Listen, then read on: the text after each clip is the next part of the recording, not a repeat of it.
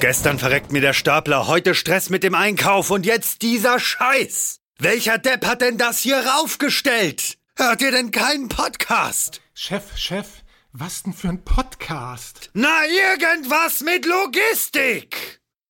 Irgendwas mit Logistik. Der Podcast mit nicht immer ganz wissenschaftlichen Themen. Rund um die spannende Welt der Logistik. Präsentiert von Andreas, Jens und Thomas. Moin, moin, herzlich willkommen zu einer neuen Folge Irgendwas mit Logistik. Heute habe ich den wunderbaren Tommy an meiner Seite. Moin, Tommy. Ja, moin. Wir sind überraschenderweise heute nicht zu zweit, sondern wir haben ganz überraschend äh, noch einen Gast dabei, nämlich Steffen. Hi, Steffen. Ja, moin Jörg, moin Tommy, ja. schön dabei zu sein. Hallo, hallo Steffen. Ja, erstmal äh, super, dass du unserem digitalen Studio beigetreten bist. Ähm, vielleicht um ja dich ein bisschen besser kennenzulernen, stell dich doch mal vor, wer du bist, was du machst, wo du arbeitest, einmal so der persönliche Rundumschlag. Ja, gerne. Also mein Name ist Steffen Klein, ich arbeite bei Miebach Consulting. Miebach Consulting ist eine internationale Beratungsfirma. Wir beraten unsere Kunden seit 50 Jahren erfolgreich in Bereichen Lager- und Supply Chain Optimierung. Ich sage mal von der Konzeption bis zur erfolgreichen Übergabe an den Kunden, von der Strategie ja, bis zur kleinsten Schraube. Seit 2015 arbeite ich in unserem Frankfurter Büro und ähm, ja, nach meinem Studium der Logistik habe ich dort mit der Konzeption von manuellen bis ja wirklich hochautomatisierten Lagerstandorten begonnen und verantworte nun auch den Bereich Material Flow Design. Dabei stelle ich den Know-how-Aufbau, die Verteilung im Unternehmen sicher für internationale Schulungen durch und arbeite an ja, der Weiterentwicklung von Methoden, Tools und Standards. Sehr cool. Vielleicht, um das mal so zu erklären, du verantwortest den Bereich Material Flow Planning, wenn ich das jetzt richtig äh, verstanden habe. Was, genau. was macht man da denn? Also kannst du so vielleicht mal erklären, wie der Tagesablauf eines Material Flow Planners aussieht? Ja, klar, gerne. Ja, wir arbeiten sowohl in Greenfield wie auch in, in Brownfield Projekten wo es dann wirklich um die ja, Konzeption, Überarbeitung von Lagerstandorten geht. Das heißt, ähm, unsere Kunden kommen mit Fragen auf uns zu, dass sie ein neues Lager benötigen, ihr neues Lager gerne oder ihr äh, bestehendes Lager gerne optimieren möchten.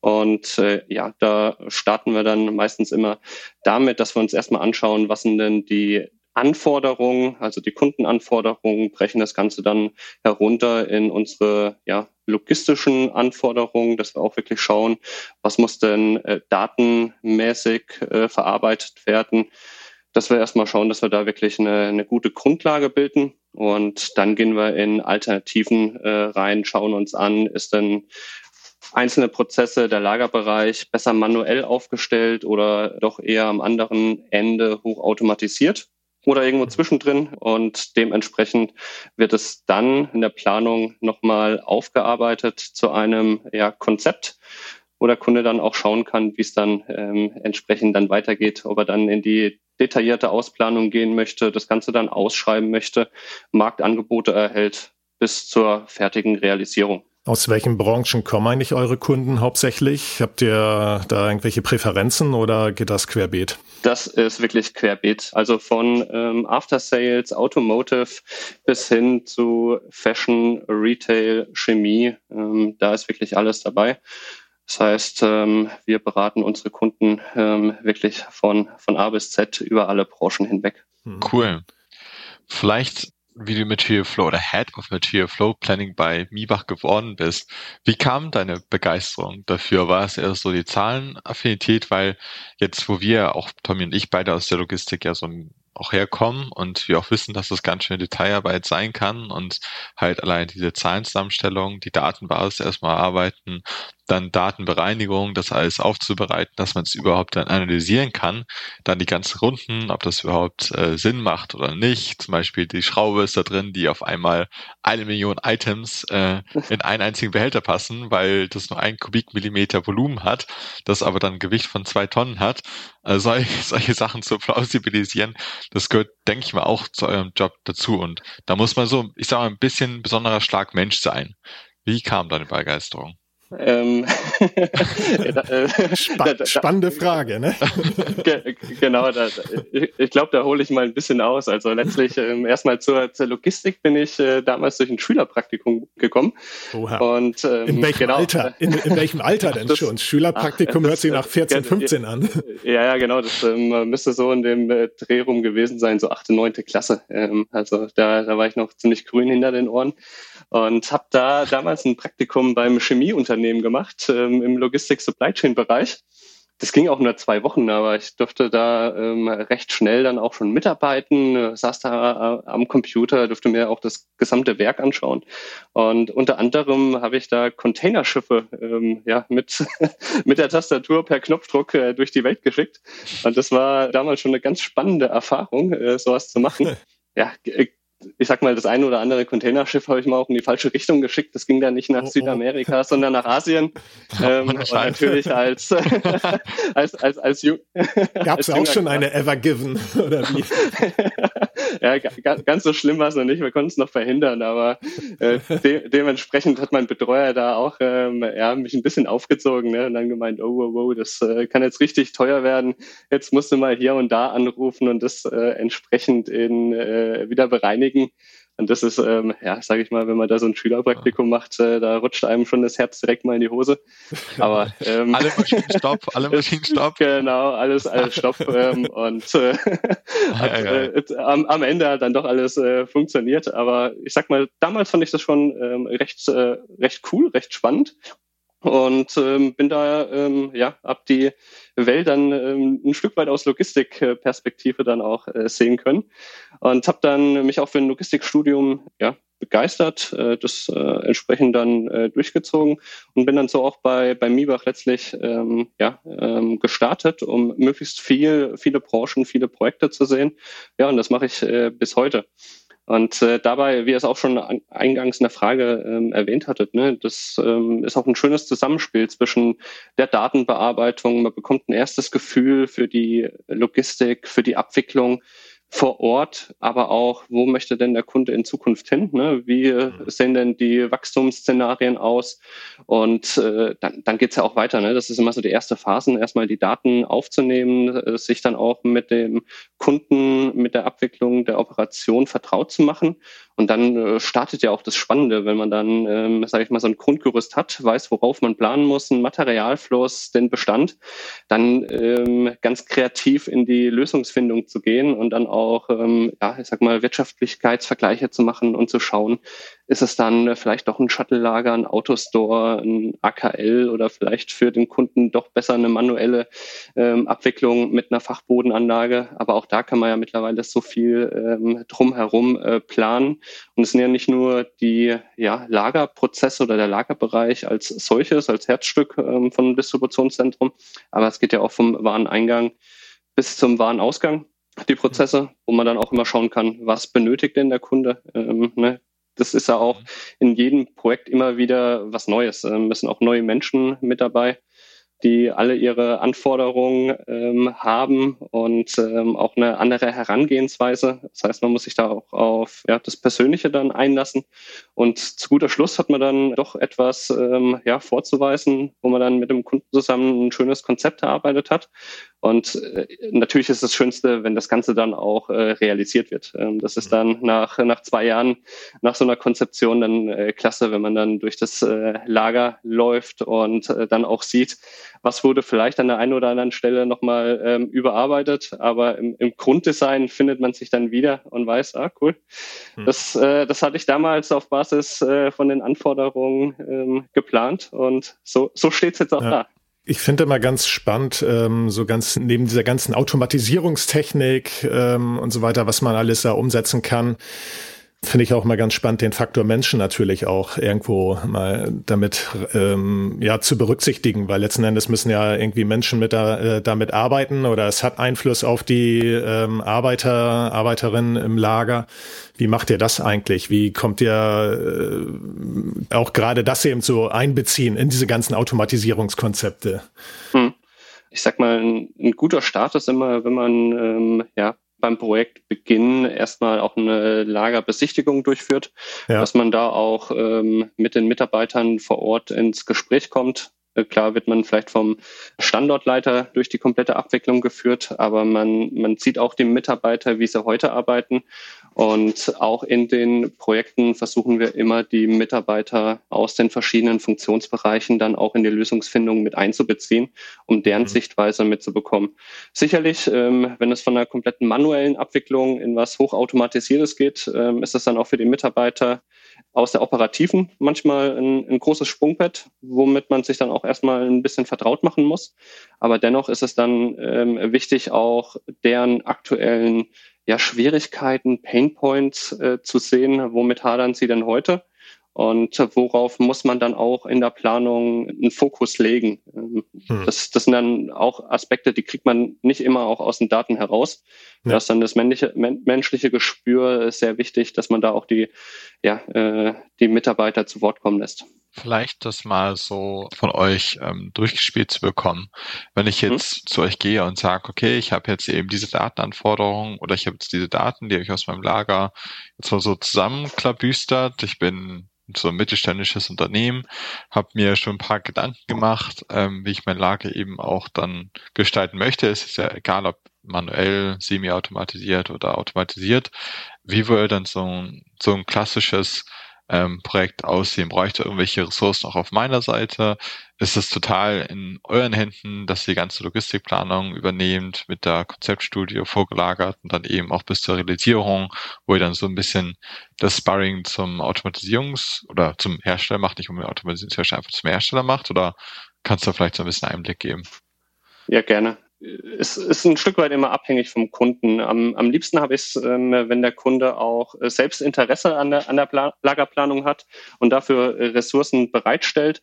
Es ist ähm, ja schon wichtig, ähm, Mitarbeiter vor Ort zu haben, die die Abwicklung, die Operations ähm, sehr gut kennen und da auch ein Gefühl für haben, ähm, angefangen dabei, wenn wir die Daten bekommen, diese plausibilisieren, einen Materialfluss erstellen, uns anschauen, wie hat sich denn der Bestand über die letzten Monate, Jahre entwickelt und dann auch darüber sprechen, wo geht denn die Reise für das Unternehmen hin? Das sind ja dann auch Aspekte, wo wir zwar in den Daten sehen können, dass vielleicht etwas Unplausibles vorliegt, aber der Kunde kann uns dann immer recht schnell erklären, ach, da hatten wir voll, da hat man ein Buchungsthema beispielsweise. Das sind dann Aspekte, da braucht es auch ähm, das Gespräch, um das dann zu klären. Und darüber hinaus ist es wichtig, dass der Kunde dann auch oder mit uns zusammen das Sparring macht, wo denn die Reise zukünftig hingehen soll. Also wenn wir da jetzt auf die nächsten fünf bis acht Jahre schauen, wie ist denn auch die Entwicklung ähm, salesseitig, dass man dann darüber spricht, okay, was bedeutet das denn einmal für die Dynamik, was sind die Materialflussanforderungen, wie viel ähm, fließt denn an Palettenbehältern durch das Lager, aber auch im äh, gleichen Maße, dass man dann darüber spricht, was bedeutet das denn für den Bestand? Ähm, entwickelt er sich in, in gleicher Weise etwas geringer? Das sind Aspekte, die ähm, sollte man immer gemeinsam ähm, durchsprechen, sowohl von Beraterseite als auch von Kundenseite um dann ein gutes äh, Grundgerüst am Ende zu haben, bevor es dann in die alternativen ja, Analyse und Auswahl geht. Da schauen wir uns äh, ganz gerne uns erstmal einen ganzen Blumenstrauß auch an. Was würde denn für den Kunden entsprechend passen? Hm, ich sag mal so klassischerweise von so einer Longlist ähm, auf eine äh, Shortlist. Zeigen das dann auch den Kunden, was haben wir da gegebenenfalls ausgeschlossen, weil es aufgrund der Auftragsstruktur ähm, oder vom Bestand nicht passt und sprechen dann auch drüber, okay, welche ähm, Alternativen wollen wir denn näher ausarbeiten und dann auch miteinander vergleichen. Und dabei ist es dann auch wichtig, dass man mit dem Kunden drüber spricht, wie sollen denn sowohl quantitative als auch qualitative Aspekte in so eine Untersuchung mit einfließen. Da haben wir unsere Vorlagen, ähm, unsere Kriterien, anhand dessen man äh, sowas dann auch untersuchen kann. Aber da ist es dann auch wichtig, dass der, der Kunde da auch seine individuellen Faktoren mit äh, reinspielen lässt, ähm, um dann am Ende dann so ein ja, ein finales Konzept dann auch auszuwählen. Und wenn ich da jetzt über diese qualitativen und quantitativen Aspekte spreche, klar, am, am Ende monetär ist äh, fast immer entscheidend. Aber dennoch gibt es auch Kunden, die ähm, viel Wert drauf legen, dass ähm, ihre Unternehmenswerte am Ende dann auch in der Logistik wiederzufinden sind, ähm, egal ob das jetzt das Thema Nachhaltigkeit ist, ähm, der Mensch als Mittelpunkt ähm, der Operations. Das sind dann auch Aspekte, die man in so eine qualitative Bewertung ähm, mit einfließen lassen kann. Wie macht ihr das denn zum Beispiel? Das finde ich einen äh, interessanten Aspekt, gerade so Thema Automatisierung, wenn es halt darum geht, man muss die, die Zahlen entsprechend steigern und so weiter und muss halt mehr Automatisierungs, äh, also einen höheren Automatisierungsgrad umsetzen. Aber wenn es nicht mit den Unternehmenswerten so richtig übereinstimmt, also wenn eigentlich die Unternehmenswerte andere sind, gerade mehr auf Menschen und so weiter ähm, Rücksicht genommen Wert. Wie bringt ihr das überein? Oder seid ihr schon mal vor, wart, wart ihr schon mal vor so einem Problem? Hattet ihr schon mal so ein Problem? Es, ja, bei einem Kunden hatte ich es einmal gedacht, dass wir da ja, sag ich mal, vor einer schwer zu lösenden Aufgabe stehen, ähm, ja. weil die Mitarbeiter wirklich ähm, der springende Punkt war. Aber der Kunde hat dann auch in der Diskussion ähm, recht schnell zu uns gesagt, ähm, ihm ist es wichtig, dass der Mitarbeiter eine sinnstiftende Tätigkeit macht. Und das bedeutet ja. für ihn jetzt nicht, äh, dass er dementsprechend 100 Mitarbeiter in der Fachbodenanlage benötigt, ja. sondern ähm, wenn es dann entsprechend äh, sinnvoller ist, hier eine Automatisierungslösung mit ähm, Shuttle-Lager und und ähm, automatisch angebundenen Kommissionierstationen für ihn dann bedeutet, dann ist das für ihn entsprechend auch fein. Und so, so war es dann am Ende auch, dass er zwar gesagt mhm. hat, okay, der Mitarbeiter, also wir brauchen dann nicht einfach nur mehr Mitarbeiter, aber die Mitarbeiter, die wir gegebenenfalls dann aus der Kommissionierung freigespielt haben, die Mitarbeiter, die in der Kommissionierung verbleiben, die machen einen automatisierten oder arbeiten mit der Automatisierung zusammen. Mhm. Und ähm, das war dann in, in der Hinsicht auch eine, eine praktikable Lösung. Wie du schon sagst, es gibt im Lager viele stumpfsinnige Arbeiten, aber es gibt natürlich auch genauso viele wirklich sinnvolle Arbeiten und so, oder äh, so dass man auch wirklich den den Kunden ja auch unter äh, also also für den Kunden arbeitet und wenn man mehr automatisiert, können sich die Mitarbeiter dann ja auch mehr auf wirkliche Kundenfragen dann ja auch fokussieren und so was dann ja, vielleicht sonst gar genau. nicht so zum Tragen kommt. Das sind ja auch Aspekte, wo man drüber sprechen muss, ne, wo wird dann gegebenenfalls ein ähm, vermeidbares Handling unterbunden oder ähm, ein Transport entfällt, weil es dann doch eine Maschine übernehmen kann. Äh, das ähm, Wartezeiten werden reduziert. Das sind ja auch alles Aspekte, die die Mitarbeiter dann von ja, sich immer wiederholenden äh, Tätigkeiten ein Stück weit befreien und die Mitarbeiter dann auch dafür freigespielt werden, wirklich dann äh, Tätigkeiten zu übernehmen, wo die Automatisierung vielleicht noch heute nicht ähm, so weit ist, dann alles übernehmen zu können. Ich habe mich noch damit beschäftigt, wie du erklärt hast, wie jetzt so die Phasen sind vom mhm. Beratungsprojekt. Das war vermutlich schon vor 20, 30 Jahren in diesen Phasen ungefähr eingerahmt. Das heißt, da hat sich jetzt nicht so viel verändert, inwieweit man so ein Beratungsprojekt auch angeht. Hat sich wenn man jetzt sich so die Rahmenbedingungen anguckt, müsste sich da aber eigentlich ziemlich viel verändert haben. Gerade natürlich, was die Technologien angeht, was halt den Faktor Mensch, den wir jetzt auch schon besprochen hatten, angeht, sei es halt Gamification, sei es irgendwelche anderen Anreize, sei es halt den Purpose im Lager, der jetzt natürlich auch immer mehr kommt mit den neuen Generationen. Was hat sich denn so fachlich aus deiner Sicht sehr stark verändert, wie ihr in den Beratungsprojekten anders denken müsst. Natürlich dann auch das Thema Energieverbrauch mit Nachhaltigkeit, CO2-Ausstoß, Teil 1, Teil 2, Teil 3 Emissionen, wie mhm. das gemessen wird. Da gibt es ja auch schon eigene Beratungsagenturen für, ob das jetzt mehr oder minder erfolgreich bezüglich Planetly dann ausgeht oder nicht, aber die Ansätze sind ja schon da. Wie habt ihr das erweitert? Ich glaube, was da mit, mit reinkommt, ist vor allem dann auch die Methodenkompetenz. Ähm, also die Projekte werden ja immer agiler, was jetzt nicht bedeuten soll, dass sie auch ähm, unstrukturierter und äh, schwieriger zu handeln werden. Aber man geht heute auch ähm, viel schneller dazu über, sich Bereiche schnell ähm, anschauen zu können, Lösungen zu bewerten, zu verwerfen und dementsprechend mit dem Kunden zusammen für ihn die, die beste Lösung zu erarbeiten. Egal, ob das jetzt Aspekte sind rund um eine flexible, eine skalierbare Lösung, dass man da entsprechend dann auch schaut, äh, was spielt denn für den Kunden heute, aber auch in Zukunft eine entscheidende Rolle. Und äh, wenn wir jetzt mal schauen, was hat sich da im Beratungsaspekt auch geändert? Ich glaube, vor 20, 30 Jahren war das ganze Thema Daten deutlich rudimentärer. Man äh, hat da vielleicht noch mit Strichliste die äh, Stapler- und Palettenbewegung aufgenommen. Das stimmt. und, äh, und heute, ähm, ja, durch die ganzen IT-Systeme, glaube ich, liegen meistens mehr Daten äh, vor, als man dann ähm, ja, bewerten und analysieren kann. Aber es geht dann auch in die Hinsicht, wenn wir äh, beispielsweise über das Thema Digitalisierung äh, sprechen, ne, ein schönes äh, Buzzword. Aber auch hier haben wir die Möglichkeit, ähm, beispielsweise mit äh, Simulationen das Ganze dann auch noch zu verfeinern, dass man erstmal schaut, beispielsweise auch ähm, so im Rahmen von so einem Erstkonzept so ein Proof of Concept macht. Was bedeutet das denn hinsichtlich Durchsatz, Dimensionierung der Kapazitäten, Durchlaufzeiten? Das heißt, man kann das recht ähm, gut ähm, auch schon digital abbilden und da auch so in dieser Planungs-, Ausschreibungsphase zu einem Leistungs- und Funktionsnachweis von einer komplexen Anlage kommen. Also eine Simulation eignet sich ja dann auch häufig dafür, wenn es eine, eine, eine größere Anlage ist ähm, mit einer gewissen Automatisierung, dass man dann auch verschiedene ja, Annahmen, Prämissen beispielsweise checken kann.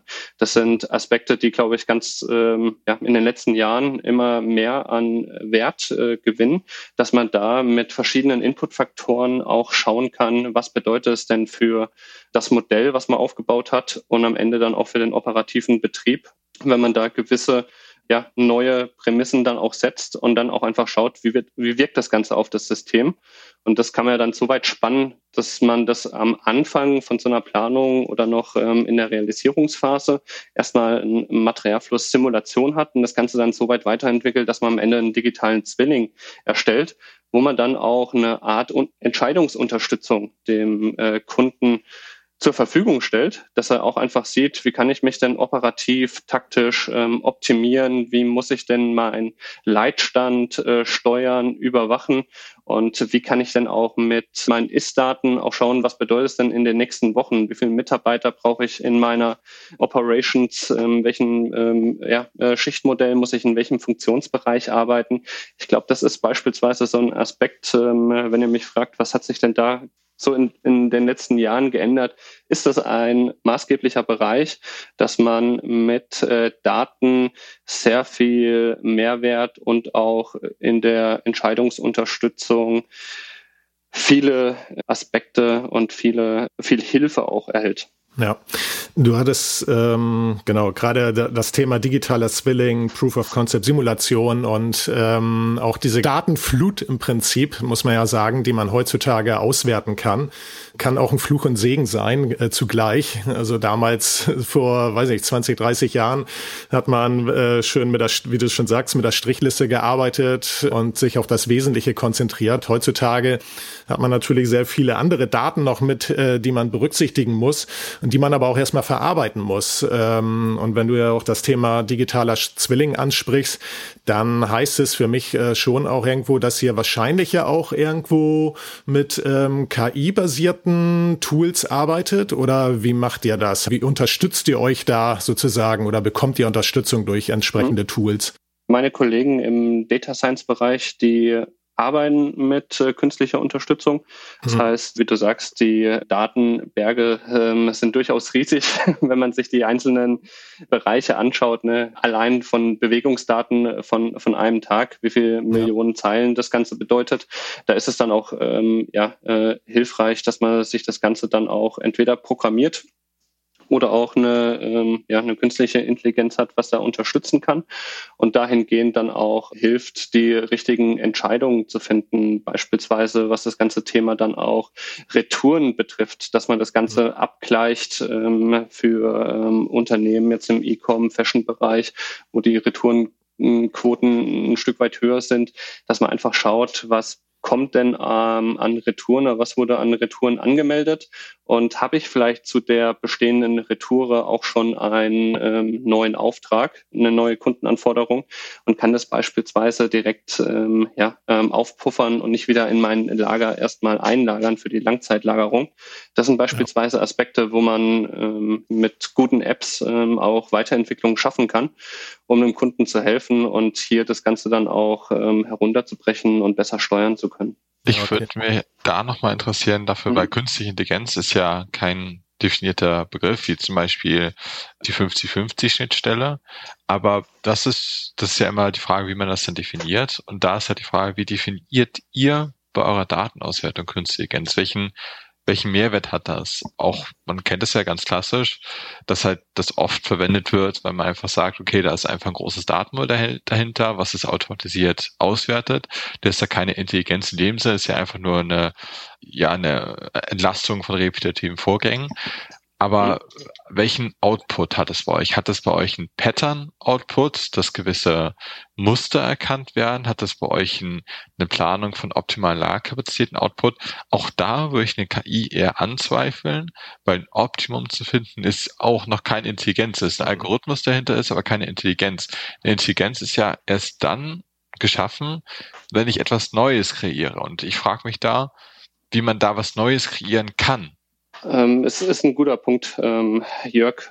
Ich äh, denke, dass wir hier bei, bei künstlicher Intelligenz sicherlich noch am, ähm, am Anfang stehen sicherlich unsere Kollegen, die im Bereich Data Science Simulation zu Hause sind, die könnten dir in dem Bereich äh, eine, eine, deutlich bessere Antwort geben ähm, als ich.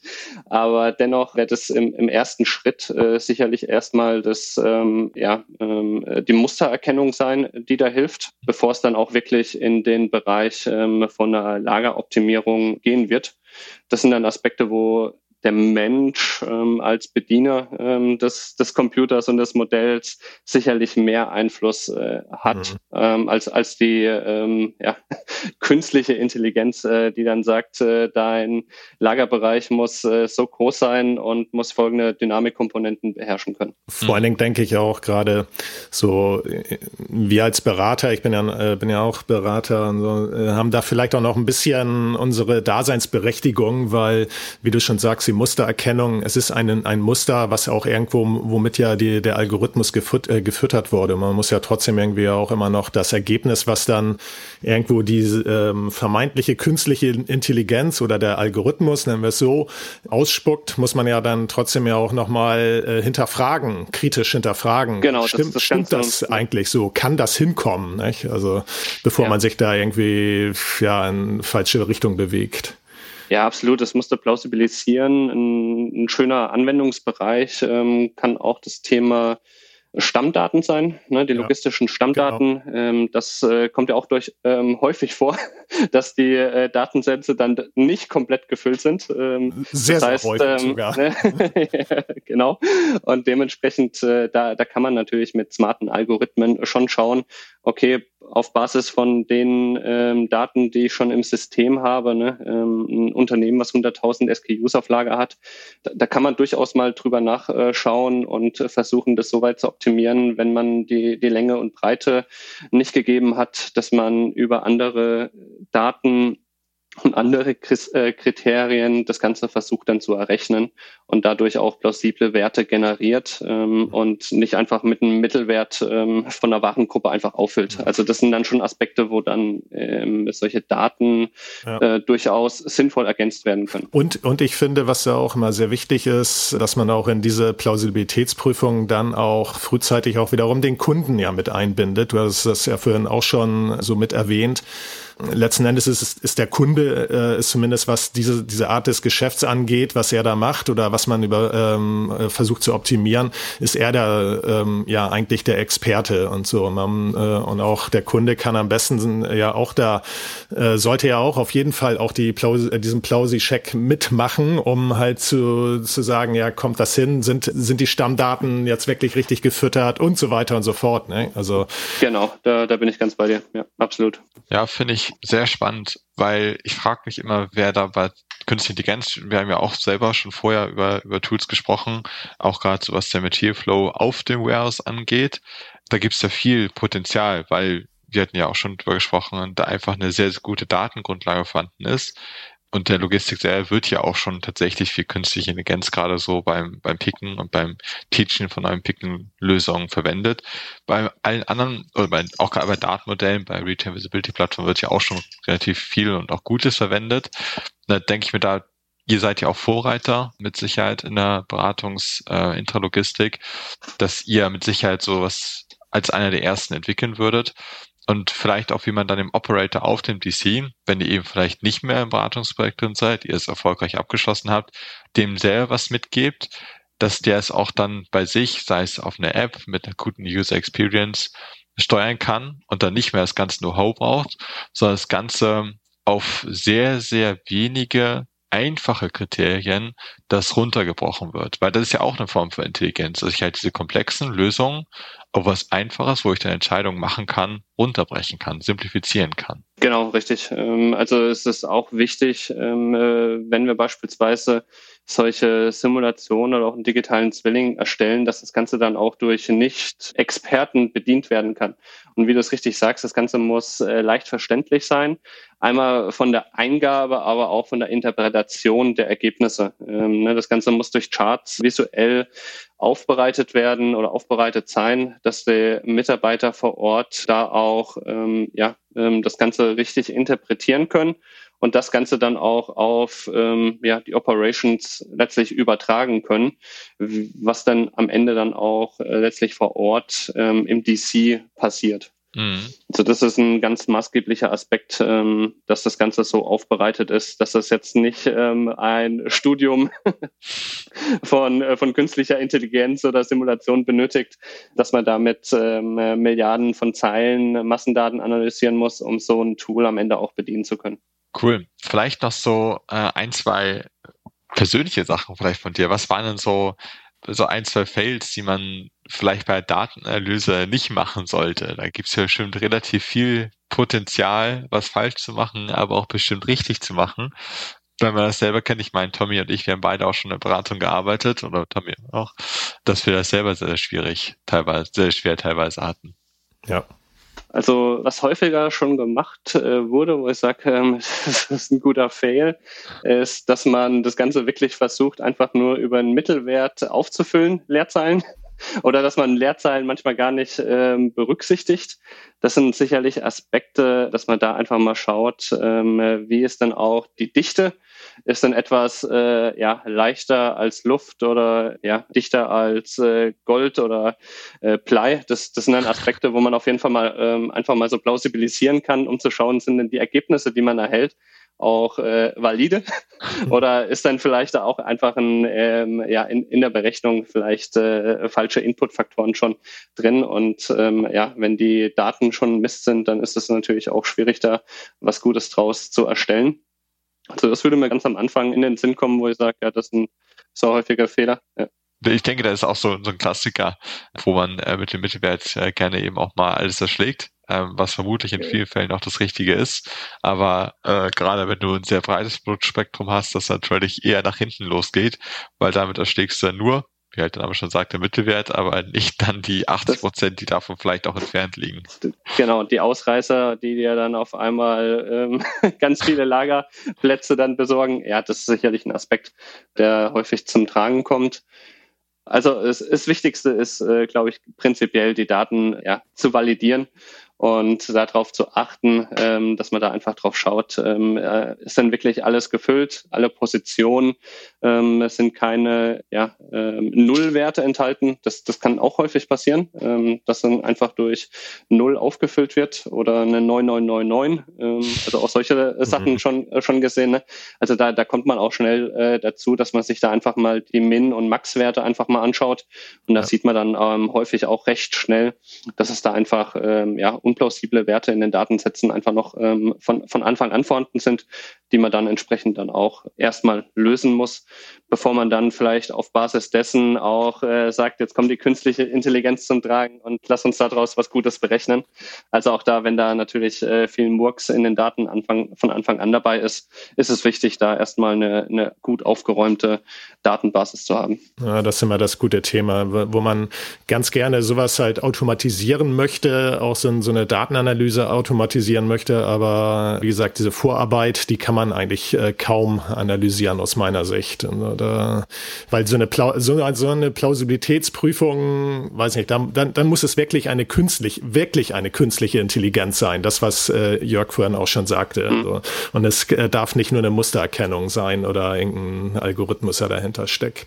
Ja, häufig ist das Problem, dass man einfach die Fehler, die man selber ja auch macht, dann an die künstliche Intelligenz auch weitergeben könnte, ja, ja, weil man ja. selber wenn man auch programmiert. Ähm, ich glaube, irgendwann irgendwann muss auch die künstliche Intelligenz eine künstliche Intelligenz programmieren, damit es halt wirklich dann idiotensicher wird, aber es ist einfach nur eine Kaskade vermutlich von den unterschiedlichen Intelligenzstufen. Aber ja, mich würde noch mal interessieren, auch so um das Ganze mal abzurunden, haben wir jetzt ja schon relativ viel über alle möglichen Aspekte von, besonders von Datenauswertung gesprochen, weil es natürlich dein Fachbereich ist, was ja. du so in zwei Jahren siehst. Wir machen das immer gar nicht so weiter, weil länger als zwei Jahre sehr, sehr schwer, da in Zukunft zu gucken. Aber was du so denkst in deinem Bereich vor allem, äh, was so in zwei Jahren aufkommen würde? Also ähm, ja, wie du sagst, ähm, so ein Zukunftsausblick ist immer schwierig. Ich denke, dass wir auf jeden Fall einen Trend ähm, mehr in diese Richtung der Digitalisierung und auch Automatisierung sehen werden. Ganz, ganz unabhängig davon, dass den Unternehmen ähm, Fachkräfte fehlen, die ähm, gefühlt ja in allen Lebensbereichen ähm, äh, schwer zu finden sind. Das heißt, die Unternehmen werden zwangsläufig sich mit ähm, ja, der Digitalisierung, Automatisierung beschäftigen müssen, ähm, da auch schauen, wie können sie denn sinnvollerweise in, in die Bereiche investieren. Ähm, das Ganze kann ähm, entsprechend auch geleast werden. Aber von dem her, glaube ich, wird das ähm, ein, Aspekt sein, was wir sehen werden in den nächsten Jahren, ähm, dass, dass die Unternehmen im Bereich der Automatisierung mehr Mittel und mehr Bedarf haben werden, sich da ähm, flexible, skalierbare Lösungen dann auch zu suchen, womit sie dann ihre Kundenanforderungen äh, bedienen können. Ja, cool. Würde ich zu 100 Prozent, denke ich, äh, zustimmen. Gerade was die Flexibilität angeht und ähm, Modularität angeht, hat man wahrscheinlich vor fünf Jahren auch schon drüber gesprochen. Aber ich denke, in Technologien unterscheidet sich das dann, gerade wenn man so Richtung ASRs, AMA auch schaut, relativ deutlich. Ich würde sagen, vielen Dank dir, Steffen, äh, und dir, Tommy, dass ihr beide heute da wart. Ähm, tatkräftige Unterstützung. Und ja, freue mich auf, aufs nächste Mal, vielleicht in zwei Jahren. War ein spannender genau. Austausch. vielen Dank. Ja, vielen Dank euch beiden. War ein tolles Gespräch.